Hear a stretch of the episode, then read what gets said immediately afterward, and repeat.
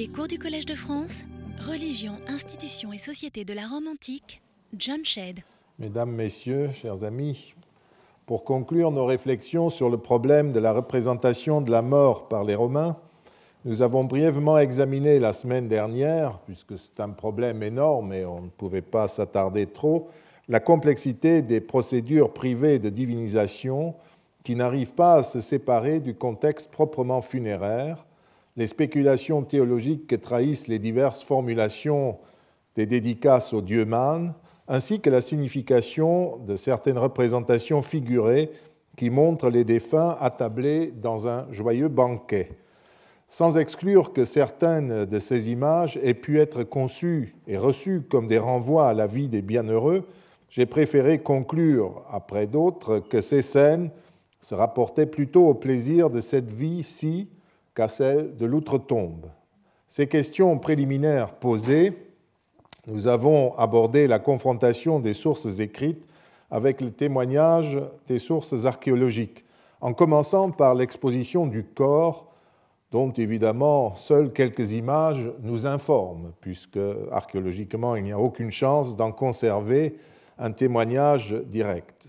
Parallèlement, uniquement les représentations figurées et certaines descriptions des funérailles impériales décrivent la procession funèbre, au cours de laquelle la référence au contexte du banquet paraît encore avoir joué un rôle au premier siècle avant et après notre ère. Et nous étions précisément arrivés au relief funéraire d'Amiterne qui montre une procession, une procession funéraire avec euh, la défunte installée sur un lit que je considère comme un lit de table. Je, ne suis pas convaincu que nous puissions considérer que le bas-relief d'Amiterne représente des doubles funérailles, comme le fait Paul Zanker en utilisant l'expression qui vaut pour les empereurs. De même, euh, je ne suis pas convaincu que le voile serve à protéger ce corps de cire contre les rayons du soleil en raison du schéma de la représentation de la d'une part, et surtout à cause de la lune et des étoiles qui figurent sur ce voile de l'autre. Il y a bien longtemps, j'ai proposé euh, d'interpréter cette représentation comme la marque des ténèbres de la mort qui a frappé cette femme et qui est également énoncée par la lune, les étoiles, hein, comme j'ai dit, et sur les autres reliefs ou dans les tombes par les torches et les lampes.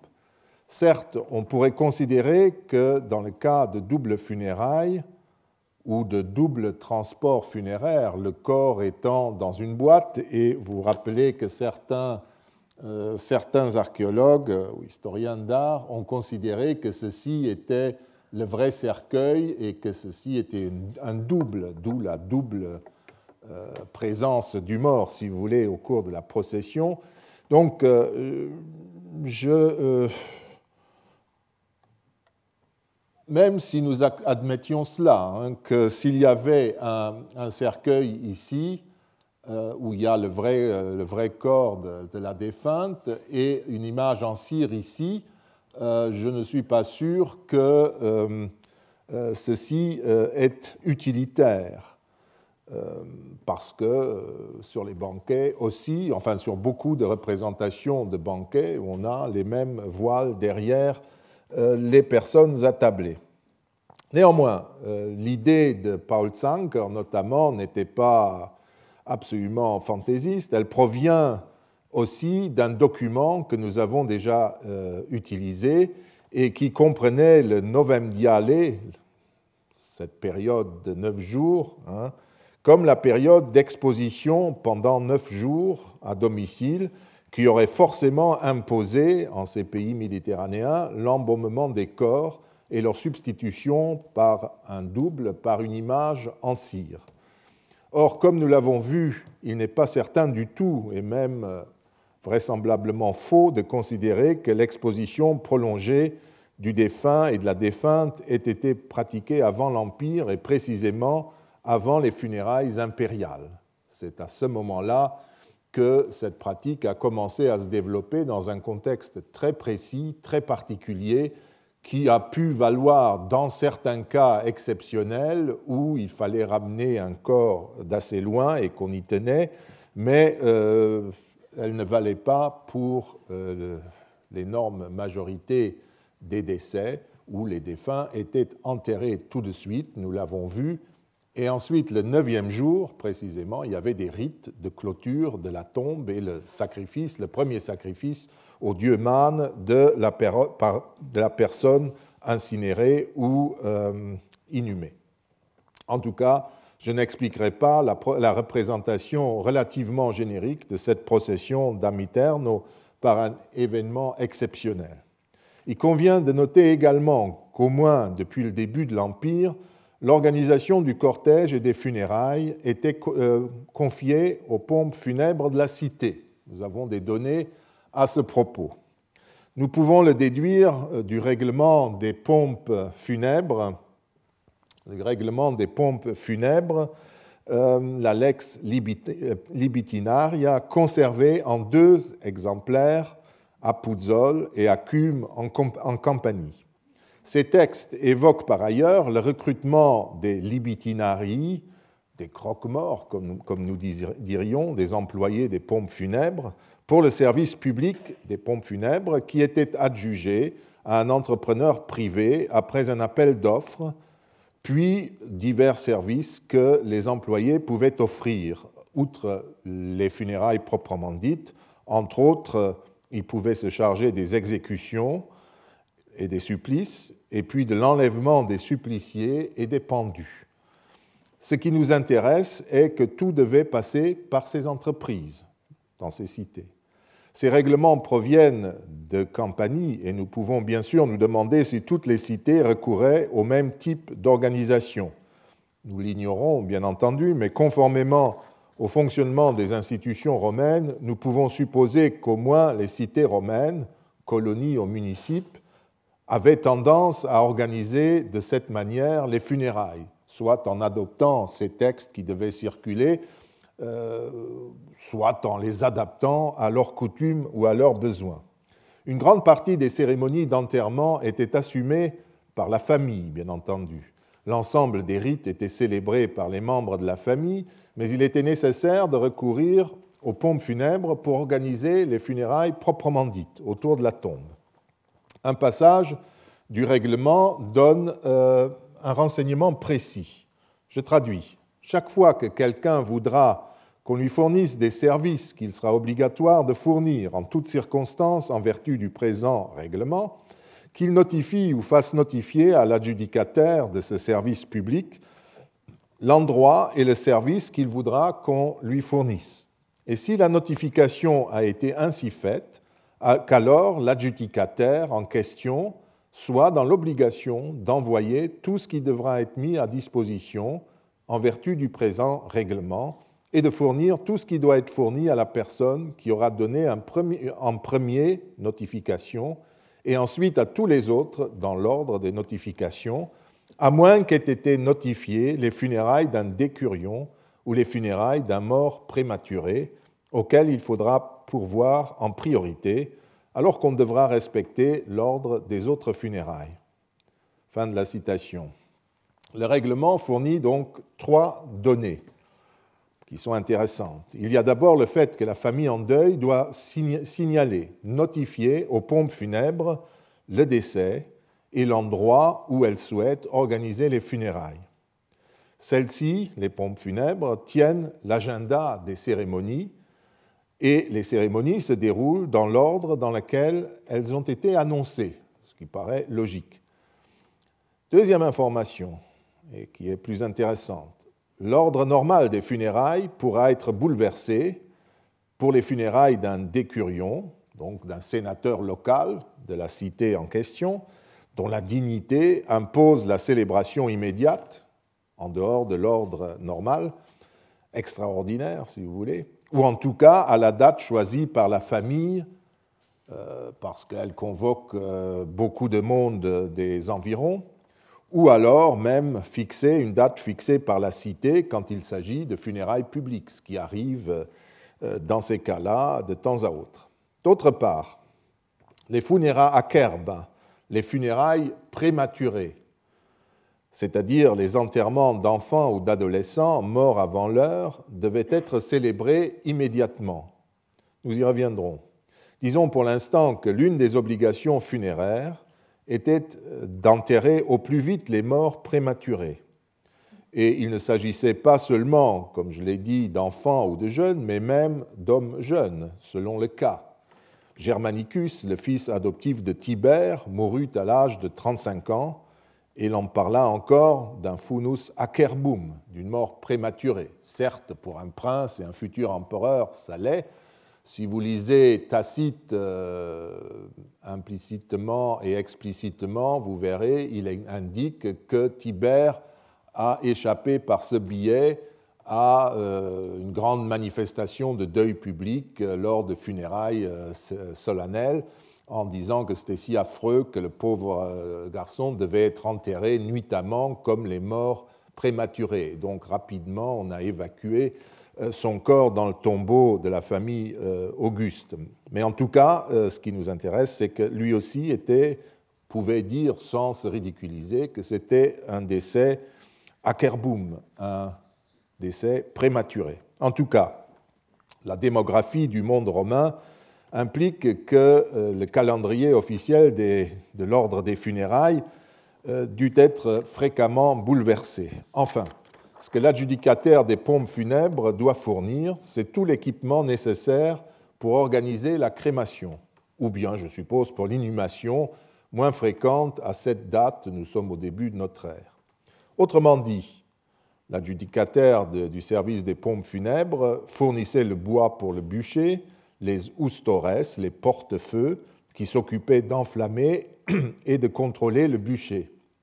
Il est possible que sur demande, il fournissait également d'autres services et objets nécessaires pour les cérémonies qui se déroulaient auprès de la tombe.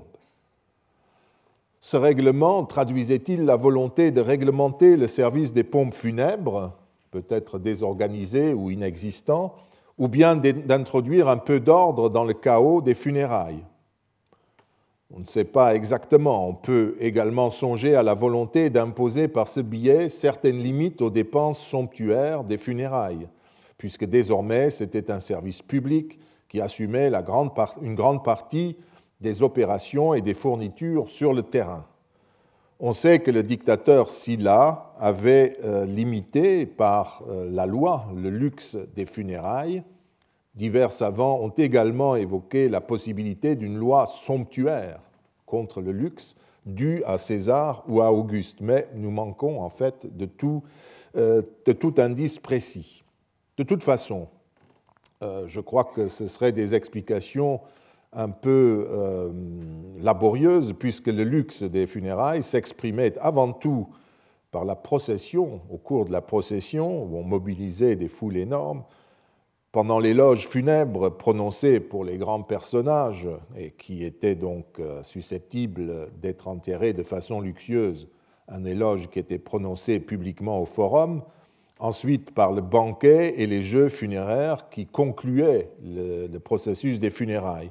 Et dans tous ces domaines, l'intervention des pompes funèbres était inexistante, il n'était pas présent. Euh, donc euh, ce n'est certainement pas dans cette direction qu'il faudrait regarder. Et puis, tous ces règlements contre le luxe étaient efficaces tant que les funérailles se déroulaient dans des lieux publics, c'est-à-dire dans les nécropoles situées le long des voies publiques, sur terrain public.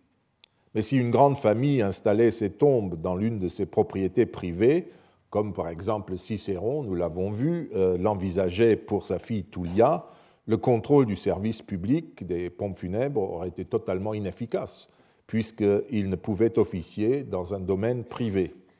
L'impression se dégage donc que l'institution d'un service public des pompes funèbres était avant tout destinée à contrôler les funérailles elles-mêmes et l'implantation des tombes dans les environs des villes, sur les terrains publics, à veiller au respect des règles de sécurité principales, notamment l'installation des bûchers à une certaine distance des habitats, parce qu'il y avait quand même un, petit risque, et introduire aussi, euh, en quelque sorte, euh, de l'ordre dans le déroulement des différentes cérémonies qui devaient se succéder, puisqu'il devait y avoir un calendrier des enterrements et euh, ce serait assez malvenu d'avoir des bagarres ou des, disputes au moment où on veut se servir des, installations.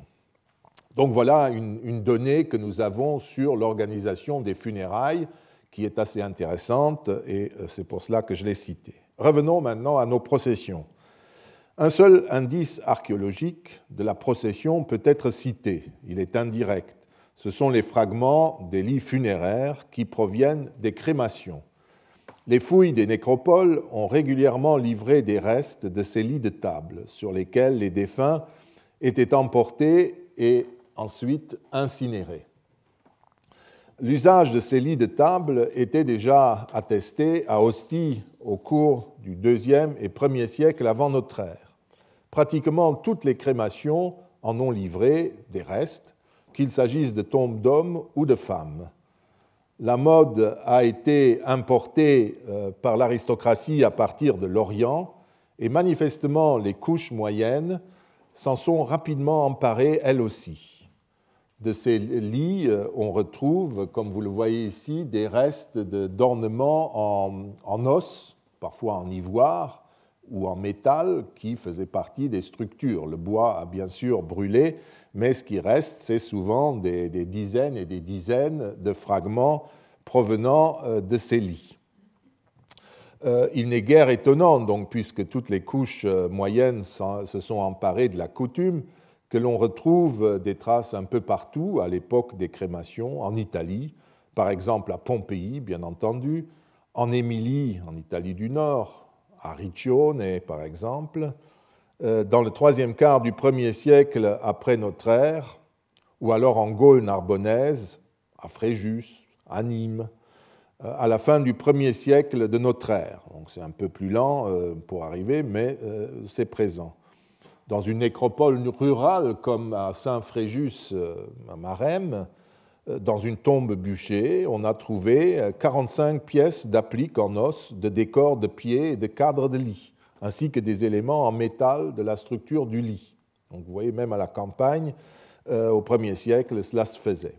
Par ailleurs, beaucoup de crémations euh, sont parsemées de clous de tapisserie qui renvoient encore une fois à ces lits euh, de table sur lesquels étaient étendus les défunts, des couches funèbres. On conçoit aisément que les lits étaient encore euh, plus nombreux, car pour découvrir ce type d'indice, il convient de fouiller selon une technique très soignée qui est habituelle de nos jours, mais qui ne l'était pas voici 20 ou 30 ans. Donc euh, nous aurions les musées remplis de caisses de fragments de lits de table euh, provenant de, ou de clous de tapisserie provenant de ces crémations si euh, on avait compris ce que c'était. Parfois on l'a compris, mais euh, pas toujours. Et vous voyez aussi que Notre-Dame d'Amiterne, sur son lit de table, dans une attitude qui est plutôt celle d'un banqueteur que euh, d'un défunt, est tout à fait dans le contexte de ces découvertes. Mais on parlait de techniques de fouille, ces techniques n'expliquent pas tout. Il y a des époques et des cités pendant lesquels et où les lits funéraires disparaissent ou sont presque inexistants. Toujours la variété qui est la marque permanente des rites funéraires. En gros, les lits funéraires se font beaucoup moins fréquents à partir du IIe siècle. Peut-être tout simplement parce qu'à cette date, l'ornementation des mausolées peut transmettre la même information en montrant le défunt à table, comme d'innombrables reliefs euh, de, mausolées, de tombes euh, le montrent. Et aussi parce que, vous, le verrez, les modes de sépulture changent. D'autre part, alors que les rites funéraires sont par exemple bien attestés entre 80 et, et 120 après notre ère en Germanie inférieure, sur le plateau de Aldenhofen, ça s'appelle, entre Aix-la-Chapelle et Cologne, sommes vraiment à la campagne, eh bien donc vous voyez que c'est ceci qui est l'indice des, lits de table, hein, et vous voyez que c'est entre 80 et 120 après Jésus-Christ, c'est dans cinq tombes, mais bon, c'est des chiffres relatifs bien entendu.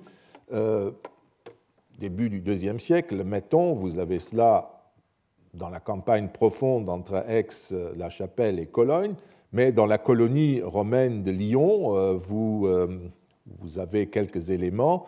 Les éléments de tabletterie renvoyant au lit funéraire sont plutôt rares à la même époque, alors que nous sommes dans une colonie euh, romaine. On ne trouve pas de traces de lits funéraires dans les tombes à inhumation, et c'est là aussi une raison de la disparition des lits de table dans les tombes, puisqu'ils sont conservés quand ils sont brûlés, quand ils ne sont plus incinérés avec le défunt, on ne les trouve plus. Et euh, parce que vraisemblablement, le rite a un peu changé, ou plutôt, disons, euh, c'est un effet des imitations du luxe funéraire, puisqu'on ne détruit plus le mobilier funéraire. Ou encore, euh, je le pense, euh, c'est plutôt cette raison-là, parce que dans les tombes à inhumation, relativement riches dans leur décor, les images du mausolée ou de l'autel funéraire renvoyaient autrement aux coutumes de table que transmettaient la procession et les lits de table. Dans notre reconstruction des rites funéraires, nous sommes donc arrivés maintenant sur le lieu de la sépulture et nous devons nous interroger sur la signification qu'il faut accorder aux deux modes de sépulture pratiqués à Rome et dans le monde romain, la crémation et l'inhumation. J'en parlais il y a un instant. De toute évidence, dans certaines familles, à certaines époques et dans certaines régions d'Italie et de l'Empire, le corps sera toujours incinéré ou inhumé. Encore la variété. Ainsi, dans la famille impériale du début de l'Empire jusqu'à l'époque chrétienne, la crémation est la référence, elle est centrale, même à une époque où on inhume en fait l'empereur défunt. Rituellement, il était toujours incinéré. J'ai parlé des deux corps de l'empereur, euh, c'est de là que vient cette tradition. Mais ce n'est pas euh, cette coutume familiale un peu particulière, maintenue à travers les siècles, qui a préoccupé les historiens, c'est plutôt la tendance majoritaire dans la population à adopter tel ou tel rite selon l'époque, ce qui est plutôt étrange. Une première question occupe depuis longtemps les historiens et les archéologues, c'est celle-ci. Quelle est la raison qui a poussé des incinérants à, inhumer leurs défunts à un moment donné et vice-versa? Pourquoi, par exemple, les Romains se mettent-ils tout d'un coup à pratiquer la crémation au premier siècle avant notre ère? Et pourquoi préfère-t-il, à partir du deuxième siècle de notre ère, à nouveau l'inhumation? L'une des études les plus incisives sur cette question a été celle d'Arthur Darby Nock, qui a établi en 1932 que rien dans les sources ne permettait d'identifier une raison philosophique ou religieuse qui aurait poussé à ce changement des rites funéraires. D'après lui, il s'agissait surtout d'un effet de mode. Cette position, que je crois toujours valable après vérification, a été adoptée plus récemment par Ian Morris dans son livre sur euh, les rites de la mort et la structure sociale en Antiquité classique, et puis collectivement dans un colloque euh, récent sur l'inhumation à Francfort. Il y a euh, eu des opinions contraires dans le temps. Voici brièvement ce que je peux vous dire à propos de ce changement de mode de funérailles à Rome. Il existe peu de témoignages antiques directs sur le rite d'inhumation. L'un des plus clairs se trouve chez Pline l'Ancien. Ce dernier explique que la pratique de la crémation n'est pas ancienne à Rome. Autrefois, on aurait inhumé les corps. Pline ne précise toutefois pas ce qu'il entend par autrefois priscus, vous voyez, qui parle euh, d'un vetus institutum, une vieille institution, une vieille coutume. Et un peu plus loin, prisci ritus, les euh, modes de funérailles euh, antiques, enfin anciens, mais on ne sait pas, tout ça est très relatif, ce que cela veut dire. Est-ce que cela, ce terme se réfère au deuxième ou au troisième siècle avant notre ère, ou à une époque encore plus ancienne? Ce qui correspondrait d'ailleurs aux données archéologiques, puisque avant le 5e siècle, avant notre ère, les Romains incinéraient leurs morts, du moins les hommes et les chefs de famille. Pline prétend que la nouvelle coutume serait née lorsqu'on aurait appris à Rome que les tombes des soldats enterrés au loin auraient été violées, ou bien parce que le dictateur Sylla aurait redouté que son corps déterré ne risquât un jour de subir les mêmes outrages celui de son ennemi Marius dans un passé récent, et qu'il a demandé pour cette raison à être incinéré. Pline raconte en fait deux petits mythes étiologiques tels qu'ils étaient utilisés dans l'Antiquité pour l'explication des institutions et des coutumes. Ces mythes invoquent une raison générale et un motif particulier qui aurait ensuite été suivi par toutes les autres familles. Les choses, vous vous en doutez, sont un peu plus compliquées. Il n'est pas possible de considérer que ces histoires livrent l'explication historique du changement qui s'est opéré dans les rites de sépulture. Comme tous les mythes étiologiques, les mythes qui expliquent les raisons d'une institution, elles doivent être prises comme des réflexions portant sur la coutume en question et qui prouvent pour notre objectif avant tout que les Romains ne savaient pas pourquoi on avait changé de mode. Pline a en fait pris euh, une de ces explications ailleurs, et aucune des explications ne serait finalement une garantie contre la souillure de la tombe, parce que même si vous vous trouvez dans une urne, euh, on peut vous déterrer et vous disperser dans un bistrot, n'est-ce pas, et, ainsi souiller votre, ou humilier votre, vos restes, n'est-ce pas? C'est pareil que le corps. Donc on voit que c'est des constructions artificielles qui sont des réflexions. D'autant plus que Pline a pris ses explications chez, euh, chez Cicéron euh, ou dans une source commune euh, que les deux auteurs auraient suivie. Cicéron considérait également l'inhumation comme la forme la plus ancienne de sépulture, et il se fonde non seulement sur l'anecdote de Sylla, il ne parle pas des soldats, mais sur deux autres arguments. L'un de nature philosophique, d'après lequel le corps serait ainsi rendu à la terre, et cet argument est mis par Xénophon dans la bouche du roi Cyrus, c'est donc un vieil argument qui circule. L'autre se réfère à l'exemple du roi Numa, qui, d'après la tradition, aurait été inhumé et non incinéré. Encore le mythe qui explique le mythe.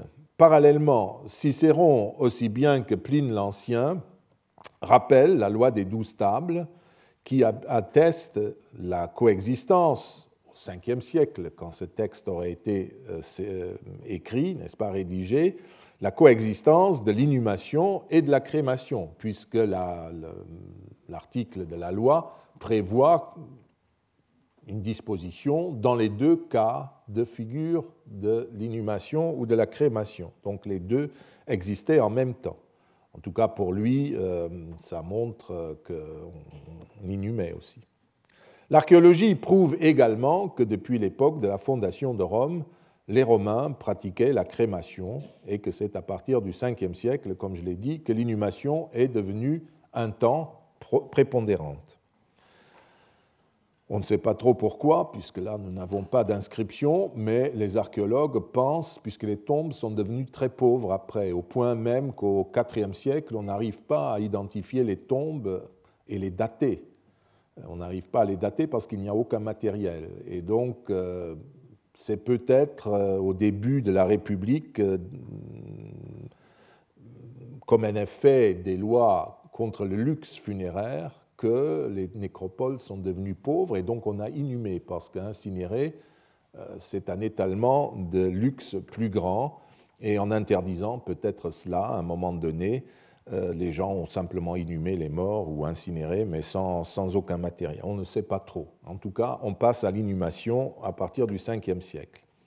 Des témoignages plus directs sont, euh, mais qui ne nous expliquent euh, rien non plus, sont dus à Tacite, à Pétrone et à Macrobe. Tacite rapporte dans son récit sur la mort de Popée, l'épouse de Néron, qu'à cette époque, donc au milieu du 1er siècle de notre ère, la crémation était le rite communément observé. L'impératrice aurait été embaumée suivant la coutume observée par les, rois étrangers, très vraisemblablement les Lagides, puisqu'elle est embaumée. De la même manière, Varon euh, fut enterré, d'après Pline l'Ancien, à la manière pythagoricienne, dans un cercueil en terre cuite et dans des feuilles de myrte, d'olivier et de peuplier noir. Cela ne prouve toutefois ni qu'il était le seul à se faire enterrer dans un cercueil de bas prix, en terre cuite, ni le seul à l'époque à se faire inhumer, parce qu'il y en avait d'autres, ni que les pythagoriciens pratiquaient seuls ce mode de sépulture, car l'inhumation n'est pas exclusive et les cercueils en terre cuite étaient relativement fréquents à Rome à l'époque de Varon, comme l'archéologie le prouve. Ce qui était peut-être moins fréquent, c'était les feuilles de myrte, d'olivier et de peuplier noir qu'il aurait fait déposer dans le cercueil. Mais comme il n'y avait aucune prescription euh, pour ce genre de détails dans les traditions funéraires, ça ne changeait rien, hein, pour les Romains en tout cas. Il était sans doute également surprenant qu'un sénateur du rang de Varon, qui avait en fait les moyens de s'offrir une sépulture plus luxueuse, qu'il se fasse inhumer ou incinérer, peu importe, ait choisi de se faire enterrer de façon relativement modeste dans un cercueil en terre cuite. Pétrone, contemporain de Néron, écrit dans le récit bien connu euh, sur la veuve d'Éphèse, qui garde le corps de son époux euh, chéri dans la tombe et finit par euh, trouver une nouvelle vie avec le soldat qui, monte la garde. Donc la fameuse histoire de la veuve d'Éphèse, digne des satiricones, prouve que, dit que l'inhumation était une coutume grecque.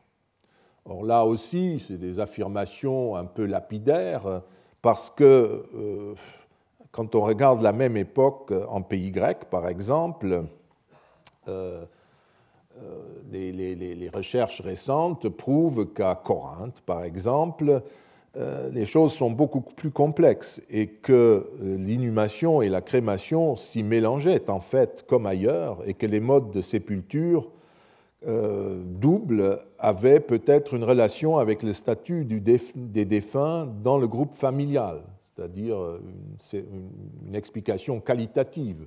Euh, les, adultes se font incinérer, les, jeunes inhumés, ou les femmes se font inhumer, les hommes incinérés, etc. Ou les esclaves se font inhumer, les hommes libres se font incinérer, ainsi de suite. C'est plutôt dans ce sens qu'il faudrait chercher. Au milieu du deuxième siècle, vous vous rappelez, nous avons parlé de cette affaire. Apulée témoigne de la permanence des rites de crémation en Afrique romaine, sauf dans le passage des, métamorphoses euh, qui, euh, il faut le souligner, se déroulent en partie en Grèce. Donc on aurait l'inhumation en Grèce, conformément à ce que dit Tacite, mais euh, nous ne savons pas très bien de quoi il s'agit. Au début du 5e siècle, en tout cas, Macrobe atteste clairement que la crémation n'était plus pratiquée. Il n'est pas inutile de rappeler que hum, son opinion, de souligner son opinion euh, dans ce texte, que la crémation représente un honneur pour les défunts. Hein. Euh, et au à l'époque, à laquelle on considérait que c'était un honneur pour les défunts que d'être livrés aux, femmes, aux flammes. Pardon. Euh, ça aurait été euh, encore plus euh, joli. Mais soyons sérieux, donc c'est très intéressant ce qu'il dit. De quelle époque parle-t-il où les défunts étaient livrés non seulement aux femmes de la maison pour leur toilette, c'est de cela que je parlais, mais il était livré aux flammes. Est-ce qu'il s'agit d'une référence aux funérailles héroïques du temps lointain, telles que Homère ou Virgile les décrivent, ou s'agit-il de l'époque du début de notre ère, avec euh, les grandes funérailles, par exemple les funérailles impériales Nous ne savons, mais l'observation est intéressante. Je vous invite à la garder en mémoire et nous la reprendrons un peu plus tard. Rappelons enfin que dans l'Antiquité tardive, chrétiens et non-chrétiens utilisaient euh, les mêmes nécropoles sans que ceci ait entraîné des conséquences pour les types de sépultures, pour les modes de sépulture. Certes, les premières critiques du système de la crémation des défunts se rencontrent dans des œuvres de chrétiens, Tertullien euh, dans deux ouvrages et Minucius Félix dans le fameux hum, traité d'Octavius où un païen et un chrétien dialoguent sur les euh, mérites respectifs des deux religions. Mais, euh, comme Éric Rebillard l'a prouvé, ces critiques ne relèvent pas de motifs spécifiquement religieux contre l'inhumation. Ils montrent simplement que dans leur ritualisme, les chrétiens qui utilisent les pratiques chrétiennes euh, païennes de l'incinération, décidément, euh, euh, sont pas logiques s'ils ou que les chrétiens qui refusent la crémation vont ensuite nourrir les défunts sur les tombes. Il invite à un peu de, logique, si vous voulez, dans leur conduite. Ou bien on rejette tout, ou on ne rejette rien, mais il ne critique pas en lui-même le mode de, euh, de sépulture. Ce rappel montre d'abord qu'il s'agit moins de comprendre pourquoi l'inhumation a succédé à la crémation à partir du deuxième siècle de notre ère, et si c'est notamment en raison de la christianisation. En fait, un mouvement similaire s'est déjà produit en sens inverse trois siècles plus tôt, et clairement sans aucune raison doctrinale ou philosophique, euh, ou ce qu'on veut, ou religieuse. Le véritable problème n'est pas du tout celui-là. Il est plus large. Pourquoi les Romains et les populations des provinces passent-ils de l'inhumation à la crémation vers le début de notre ère pour retourner dans un second temps à l'inhumation, sans oublier que le mouvement n'a jamais été absolu et qu'au sein d'un même groupe, une partie des sépultures adopte des coutumes différentes de la tendance majoritaire. Nous garderons en mémoire ces questions et tenterons, après l'inventaire des données, d'y proposer, euh, une, euh, proposer une réponse, en répétant encore que les sources écrites ne laissent pas entrevoir une raison doctrinale ou religieuse. N'oublions enfin pas que la discussion euh, concernant les rites inhumatoires ou crématoires ne saurait concerner que des Romains aisés.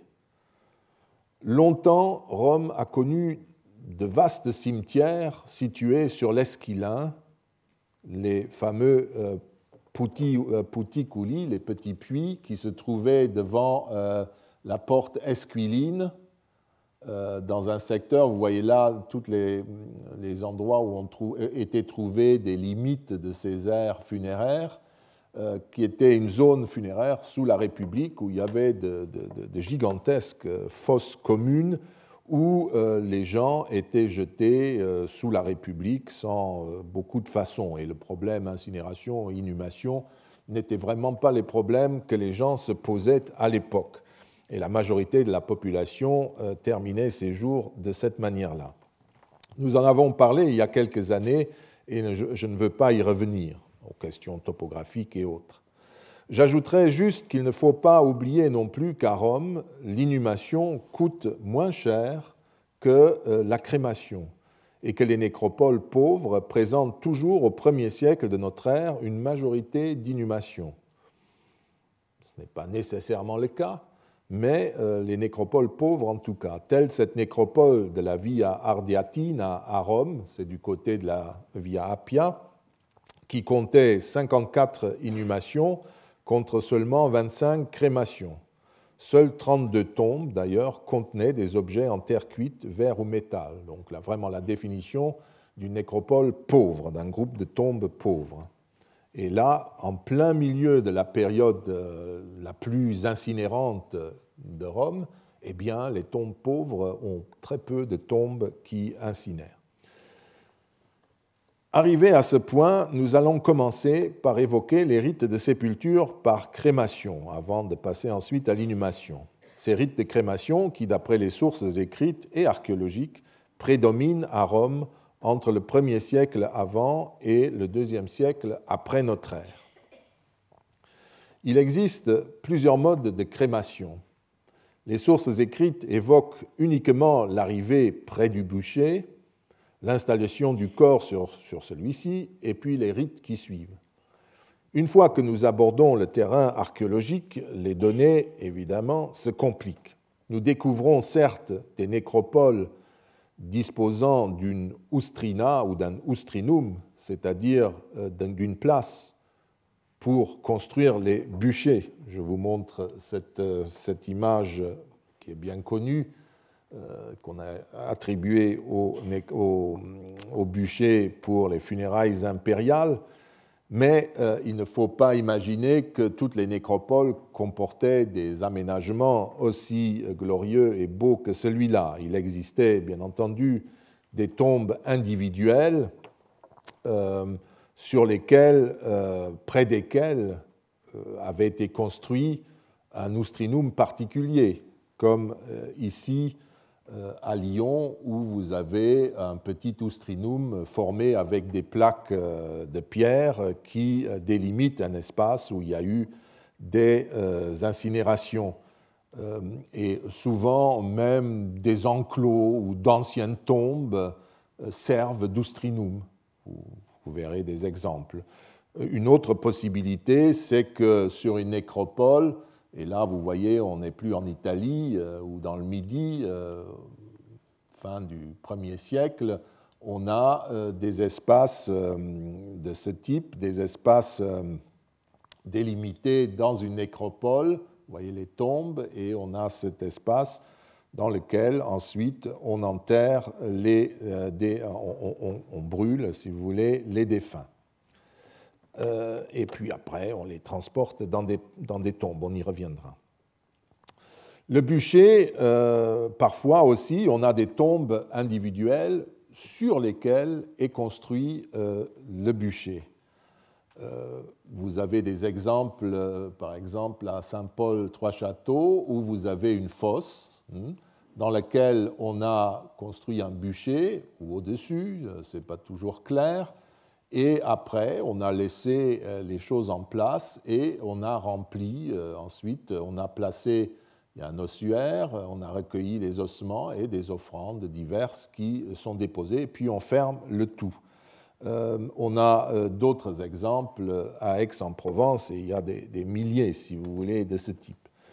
Le bûcher s'effondre avec les restes du corps brûlé dans la fosse, les ossements et les dépôts brûlés étaient laissés sur place dans la fosse qui était ensuite remblayée ou alors transférés dans un ossuaire qui pouvait être déposé lui-même dans une fosse ou un monument à part. C'est ce qu'on appelle, ou ce qu'on appelait jusqu'à présent dans le jargon des archéologues, un boustum. Le boustum euh, est un, objet un peu linguistique, un peu particulier, et il faut toujours être euh, prudent pour euh, employer des termes latins quand il s'agit de réalités archéologiques. Mais dans ces cas-là, en gros, euh, ce n'est pas trop, euh, trop compliqué. En tout cas, cette appellation de tombe bûcher, en quelque sorte, correspond en, gros à la définition conservée par Paul Diacre dans le résumé du dictionnaire de Festus. Pustum, écrit-il, signifie à proprement parler le lieu où le mort a été brûlé et enseveli. C'est vraiment ce que je vous ai dit. Et on dit bustum pour bene ustum, bien brûlé. Bon. Quand au contraire quelqu'un est seulement brûlé et enseveli ailleurs, ce lieu où l'on brûle est appelé ustrina au féminin. Mais nous appelons busta uniquement les sépulcres. On constate que la définition de Festus, qui est plus ancienne, ça c'est l'original du dictionnaire, enfin déjà un résumé d'un autre dictionnaire, Festus c'est le deuxième siècle de notre ère, je vous le rappelle, sa définition était un peu différente. Pour lui, le sépulcre est, dit-il, d'après Aelius Gallus, un juriste de l'époque d'Auguste, le lieu où est enterré un mort, ce que les anciens appelaient bustum, est quand même un autre sens. Le reste de la rubrique est malheureusement mutilé et il est possible qu'elle ait contenu également une explication euh, fondée sur l'étymologie euh, comburere, bien brûlé, etc. Mais le sens du terme bustum n'est pas entièrement clair. Et même chez Cicéron, qui euh, emploie ce terme tantôt, comme dans ce passage, pour désigner un bûcher, hein, c'est le, lieu du bûcher, bustum, etc. Tantôt pour désigner une tombe, où il dit que cite un passage ou quelqu'un qui brise un édifice funéraire ou commémoratif ou une colonne, et pour euh, monumentum euh, ou bustum, pardon, bustum, il met une parenthèse où il dit namit puto appellare tumbon. Il emploie le mot grec. C'est cela qu'on appelle le, le tombeau. C'est l'origine de notre mot tombeau. Donc vous voyez, lui aussi considère bustum tantôt comme un bûcher, tantôt comme un tombeau. Peut-être euh, par la confusion des deux, des deux choses, tombe-bûcher, je ne sais pas. Néanmoins, les commentaires tardifs de l'Énéide de Virgile par Servius paraissent euh, établir que l'emploi de bustum, euh, tel que l'emploient les, archéologues, est tout à fait justifié. Ce n'est pas absurde. Quoi qu'il en soit, ce terme a au moins le mérite d'être employé dans ce sens par les auteurs latins, et je l'utiliserai éventuellement dans ce sens. Les archéologues d'aujourd'hui eux-mêmes, comme Valérie Bell ou Frédéric Blaiseau euh, et leurs collaborateurs, recourent désormais à d'autres définitions afin de ne pas se laisser déterminer par des termes latins qui ne décrivent pas exactement les situations archéologiques. Car les grammairiens qui définissent des mots comme bustum ou bien ustrina, ustrinum, raisonnent sur un plan général sans se préoccuper des détails. Ainsi, une tombe bûchée est-elle en principe un bustum dont le bûcher est construit au-dessus d'une fosse, comme euh, l'illustre ce document dû à deux collègues allemands qui ont construit et analysé un bûcher expérimental, ou alors, euh, il est de meilleure qualité, ce dessin que j'ai extrait du catalogue d'une exposition récente qui a eu lieu à Lyon. Mais sur le terrain, ce n'est pas aussi simple. Cette tombe bûcher peut être soit une tombe constituée par les résidus du bûcher, qui résulte simplement de l'effondrement du bûcher dans la fosse, euh, ou bien, euh, euh, c'est moins fréquent, les résidus du bûcher réorganisés en ce sens que les seuls ossements ont été collectés et placés dans un ossuaire lui-même déposé ensuite dans le bûcher. Mais les nuances ne s'arrêtent pas là. D'abord, le bûcher n'est pas nécessairement construit sur une fosse. Euh, dans certains cas, comme ici dans la nécropole euh, sud d'Aix-en-Provence, euh, le bûcher est construit au-dessus de deux fosses. Nous retrouverons ce problème quand nous examinerons les ossuaires. Enfin, n'oublions pas que dans le cas des funérailles de défunts fortunés, et surtout quand il s'agit de l'empereur, c'est sur des vrais bâtiments en bois, richement décorés, que le corps était incinéré. On identifiait jusqu'à présent des enclos monumentaux du champ de Mars, c'est derrière le Palazzo Montecitorio, euh, et même dessous, euh, on identifiait ces enclos monumentaux aux Oustrina euh, des, empereurs de la famille impériale et euh, c'est dans ce bâtiment central qu'on aurait construit ces monumentaux bûchers. Mais des doutes se sont fait jour quant à cette identification. Néanmoins, il existe des exemples d'ustrina euh, maçonnés. Euh, je vous ai montré déjà un ustrinum construit par des plaques en, pierre, mais je vous donne l'indication aussi chez Ludovici, qui a fouillé les nécropoles des, potiers des potiers romains de Rheinsabern en Rhénanie. Euh, il y a un magnifique exemplaire euh, maçonné qui euh, est conservé. Les ossements, les charbons, les éléments d'architecture peuvent être prélevés du bûcher et déposés dans une structure secondaire. Là encore, plusieurs pratiques sont attestées. Ou bien ces restes sont placés tels quels dans cette structure, pour distinguer ce dépôt réaménagé d'un simple dépôt de restes de bûcher dans une fosse, les archéologues parlent dans ce dernier cas de réduction de restes ou de fosse à cendres, comme en Allemagne, Aschengruben. Les dépôts de crémation en ossuaire peuvent également être déposés dans une tombe qui est aménagée ailleurs, à proximité ou plus loin même dans la nécropole. Parfois, les dépôts qui comprennent à la fois des résidus de bûcher et l'ossuaire sont placés dans la même tombe, mais ils sont souvent euh, très soigneusement euh, séparés. comme dans cette tombe de Mayence, où vous avez clairement ici les restes du bûcher, hein, le tout est une grande fosse. Dans les cendres de bûcher même, vous avez un certain nombre d'inhumations, donc des personnes entre 60 et 70, deux, et puis euh, des restes d'autres personnes euh, indéterminées. Euh, vous avez une figue, un volatile, un oiseau, des restes de, porc. Vous avez ensuite une autre fosse dans laquelle, vous voyez, vous avez plusieurs urnes cinéraires qui sont déposées, donc soigneusement séparées. Mais d'autres restent là. Pourquoi Impossible de vous répondre. On le constate, à un seul terme latin, bustum, correspondent plusieurs types de tombes de possibilités dont le seul terme de bustum ne peut pas rendre compte, au point que Frédéric Blaiseau a tout à fait raison de se poser la question où se trouve en fin, en fin de compte la vraie tombe? Est-ce là où sont l'ossuaire, ou en tout cas les ossements, parce qu'il y a aussi des ossements euh, déposés dans un linceul en pleine terre, ou bien est-ce dans les fosses avec les résidus du bûcher?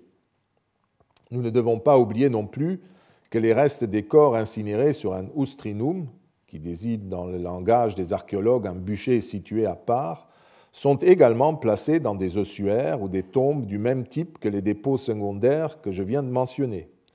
Nous reviendrons à tous ces problèmes en examinant le détail des dépôts rituels dans les tombes ou éventuellement dans les fosses à résidus de bûcher. Comme il en va euh, avec toutes les pratiques funéraires, les tombes bûchées et l'utilisation de bûchers séparés des tombes ne sont pas attestées partout et en même temps. ils peuvent aussi exister côte à côte. En outre, cette pratique n'est pas une pratique permanente, comme je l'ai dit.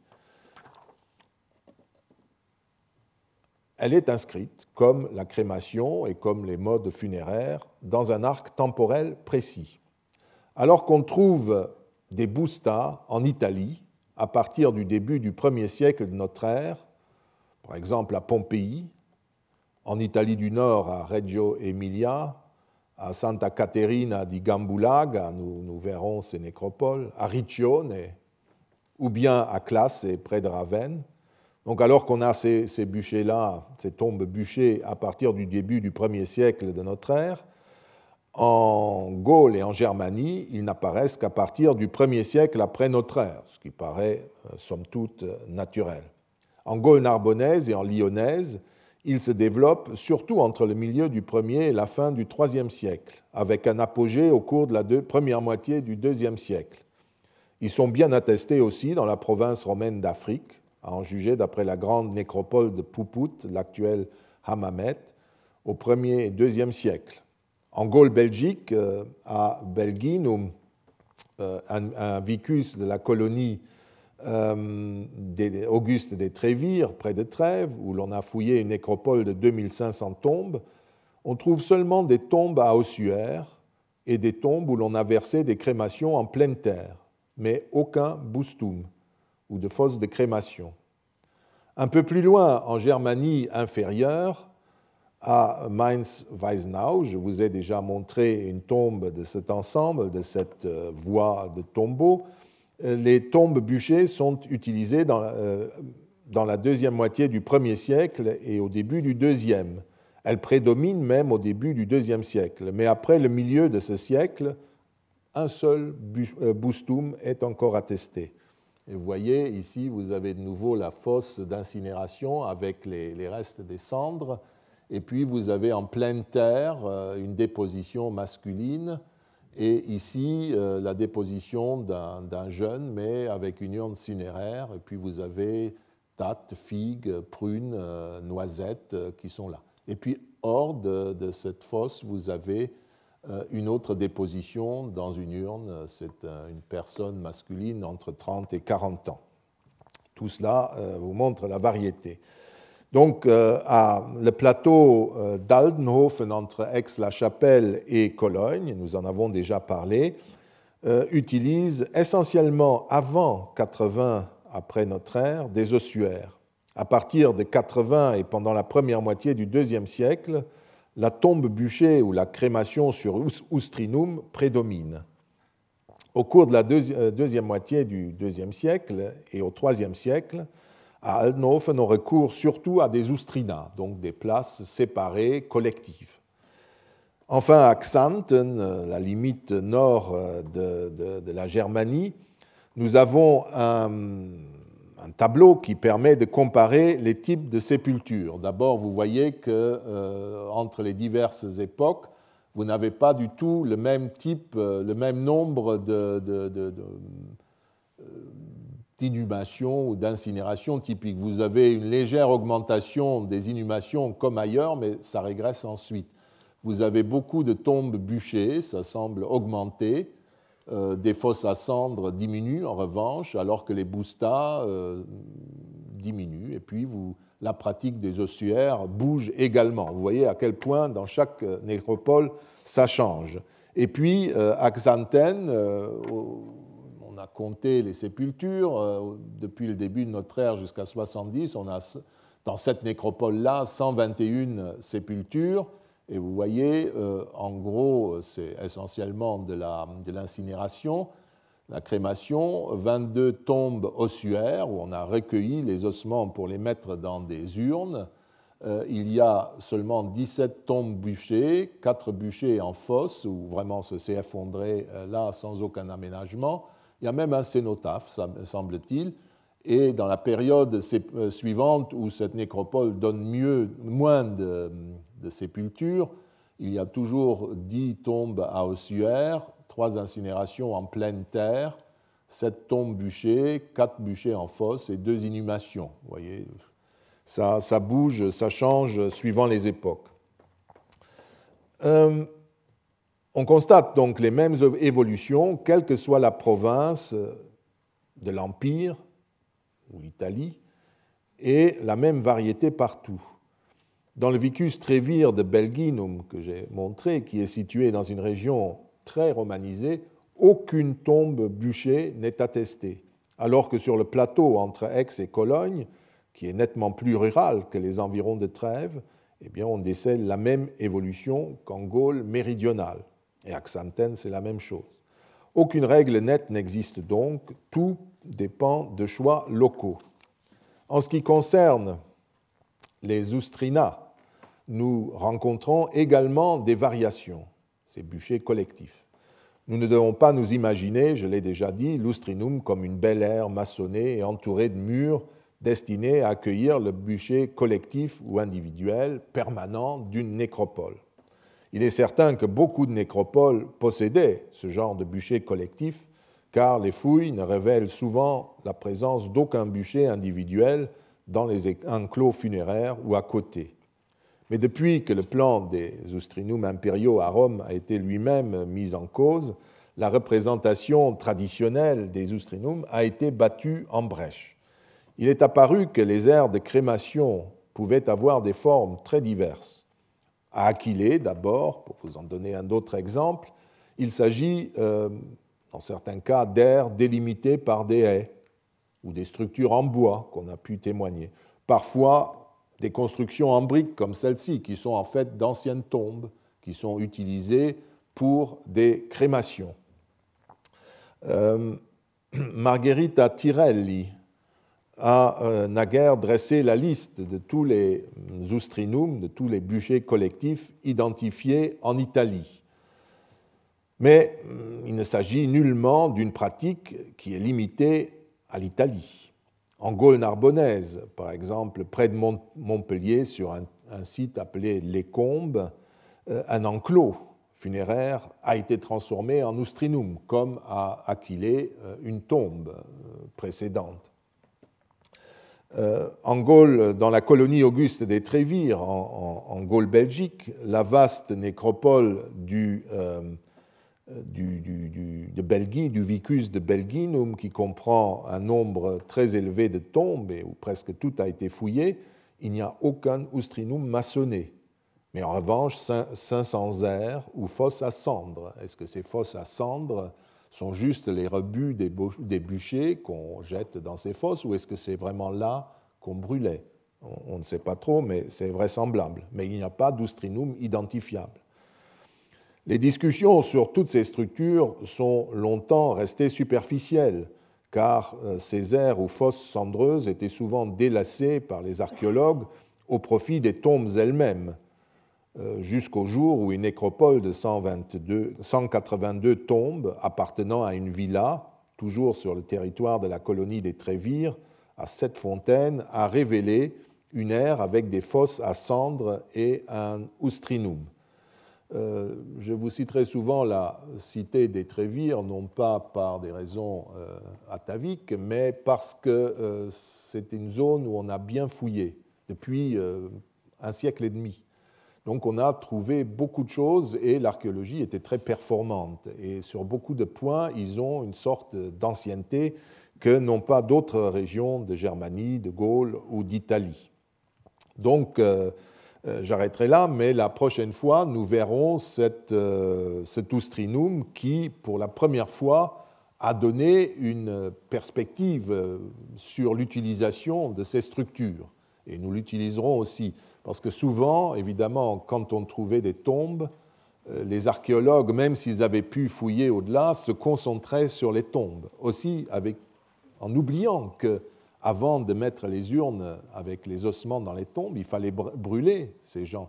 Et donc on ne cherchait pas. C'est seulement dans certains cas fortunés, vous avez vu l'exemple de, de Maï euh, en Eure-et-Loire, ou euh, maintenant à Sept-Fontaines, qu'on a eu nécropole plus euh, et qu'un archéologue a su faire la connexion et analyser les deux. Donc c'est ce que nous verrons la prochaine fois. Je vous remercie. Retrouvez tous les contenus du Collège de France sur www.colège-2-france.fr.